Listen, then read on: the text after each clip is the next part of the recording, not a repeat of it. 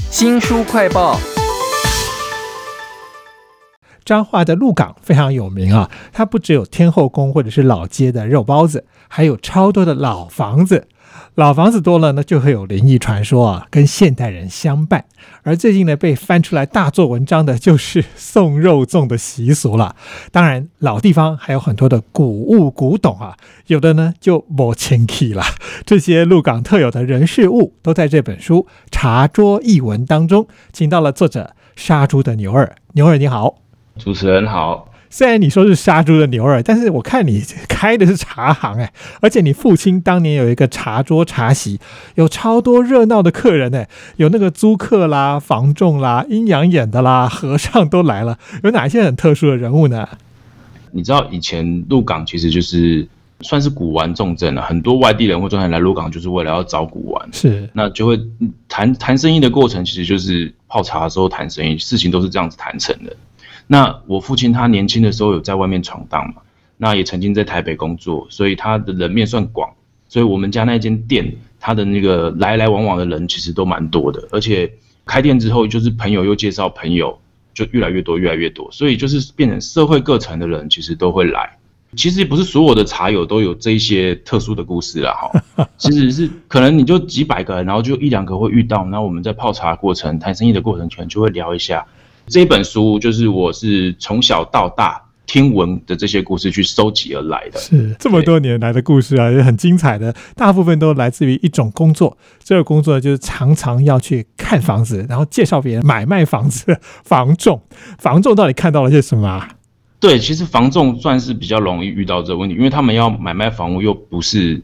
不是新的房子，他们通常都是买卖那种中古屋嘛，就是有人住过的。那你一个地方如果老了，这些房子通常都会有故事。就曾经有一个房仲来泡茶，然后他就跟我讲说，就是那时候他带一个新人，一个女生带客户去看一间房子。那间房子在天后宫那一带，老屋是那种双开的那种木门，就是有门栓的那一种。那他们进去的时候，就因为里面有霉味，就打门打开想要通风。他们就走进去，然后门就自己就关起来，就砰。然后他们以为那是风吹的。那个新的房仲他就又把那个门打开，当着他的面又砰就关起来，然后那个房仲就哭出来，就他们就是哦，他间屋子有问题，吓得全部的人都跑掉了。这样，牛二其实在写这本茶桌译文的时候。给我一种现场感，因为你讲到了很多点啊，都是鹿港超有名的，所有游客应该都会去，还有很多后代子孙现在就住在里头的那个房子，那跟这些灵异故事活在一起我觉得是非常有感觉的啊。那比如说你讲那个空间。那个鹿港的很多房子都是那种很古早的，就是一进一进进很深的哈。走进去呢，就会看到像是那个某些门被封锁起来，或者是某些房间都没有被用过。还有，就算是夏天也很凉哈。那你在茶桌边听到这种老宅的故事，除了刚刚那个房冲以外，还有没有哪些很吓人的呢？你一个地方住久，就一定会有故事，只是有没有去把它挖出来跟记下来。那我有遇到一次是。我去看一间就是要出租的房子，那时候我才刚从那个台北回来，回来鹿港。那屋主嘛，他就站在门口，让我们自己进去看，然后他就不进去。那间房子是那种洋楼门面的那种老屋，然后它里面是木造结构，它的那个楼板都是木头的，所以我们就走的那个木造楼梯上去。那个楼上走路的时候就要很小心，因为那个木板也不知道它有没有被蛀掉还是什么，就走路会移移移那样子。大家就陆陆续续都下来了，就看完下来之后，已经要离开了嘛。但是我们还听到楼上有人在走路。那我们出来之后，那个屋主还问我们说：“哎，还有人在楼上吗？”我们说：“没有，没有，没有。”那我们就听到那个楼上在走路的声音变快，像用跑，像砰砰砰砰砰这样子用跑 啊。对，但闻楼梯响这句话在这里可以形容，但是它却是另外一种比较古怪的这种感觉啊。这本书叫做《茶桌一文》啊，牛二，他为我们介绍了很多故事哈，都会在 PTT 的那个妈佛版上面出现。那我觉得我看你的文章跟其他妈佛版文章有点不太一样，就是你的结尾会有一个很有。韵味的这种感觉，比如说呢，那个老屋里头发生骇人听闻的灵异事件之后啊，日子还是要过的，所以摆摊的老板他从此只敢在门口摆摊啊。你光这样写这句话，就会让我想到说，哇，他这个房子到底是多恐怖啊！其实我用这种写作方式，主要是因为那个马福版的特性。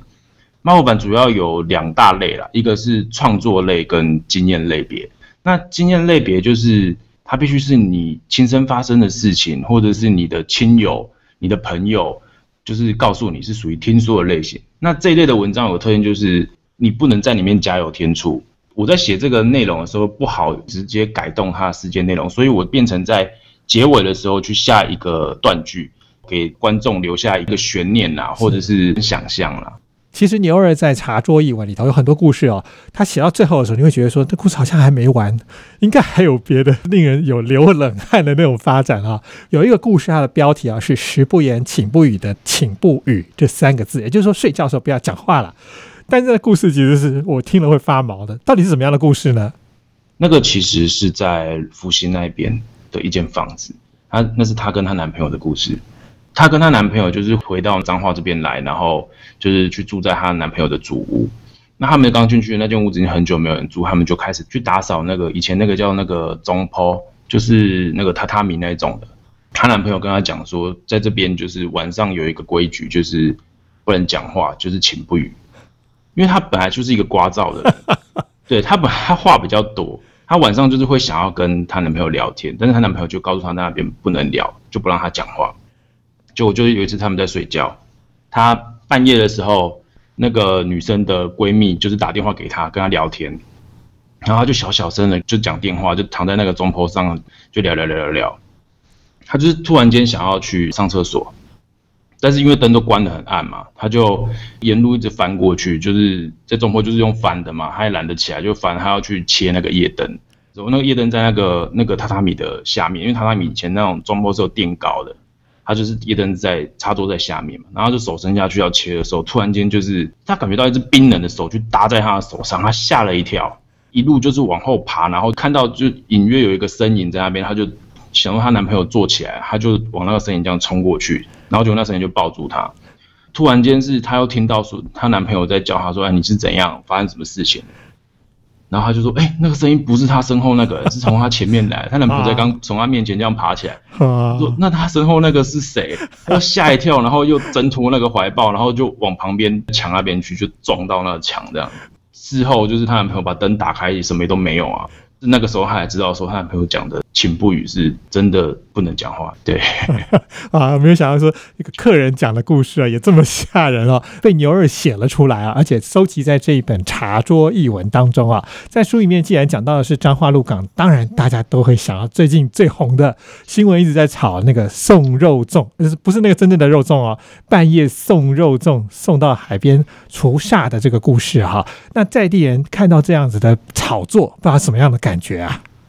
很多人来泡茶都会跟我聊到，就是鹿港这个习俗，因为宋肉粽最近实在太有名了。我其实都一直告诉他们，宋肉粽对鹿港人来说，它没有那么可怕，也不是这么邪恶的东西。它就是我们从小就会发生在那个我们身边的事情，离我们很近，但也很远。因为我们小时候国小、国中、高中都在鹿港念，学校不是会有夜自习，跟或者是你去补习班，晚上去补习班。那个时候如果有送肉粽，就是庙会发那个通知，他们会印那个通知给这些学校啊这些。那老师接到这个通知，就会跟学校讲说：那你们今天夜自习就提早回家，好啊，大家不要跑出来这样子。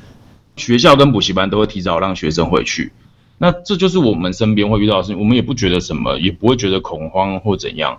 但是这几年才就是好像有一点商业化那种感觉，就变成呃，以前我常听到是鹿港和美这一带有在送嘛。那现在好像连那个送到哎新竹南投也有。送肉粽比较特别，它是应该要送去海边，所以我我不太理解那个南投要怎么送去海边，因为南 南投没有海。啊，所以这些事物呢，在媒体的大肆炒作之下，可能本来只是古怪，但是被讲的好像变得很灵异或者很恐怖哈。鹿港在地人的感觉跟我们就不太一样了。这些故事呢，都在牛二所写的这本茶桌译文当中啊。谢谢牛二为我们介绍，谢谢您，谢谢谢谢。新书快报在这里哦，包括了脸书。YouTube、Spotify、Podcast 都欢迎您去下载订阅频道，还要记得帮我们按赞分享。那如果你看到这些恐怖的故事很怕的话，也欢迎来给我们留言啊，大家互相取暖一下吧。我是周翔，下次再会。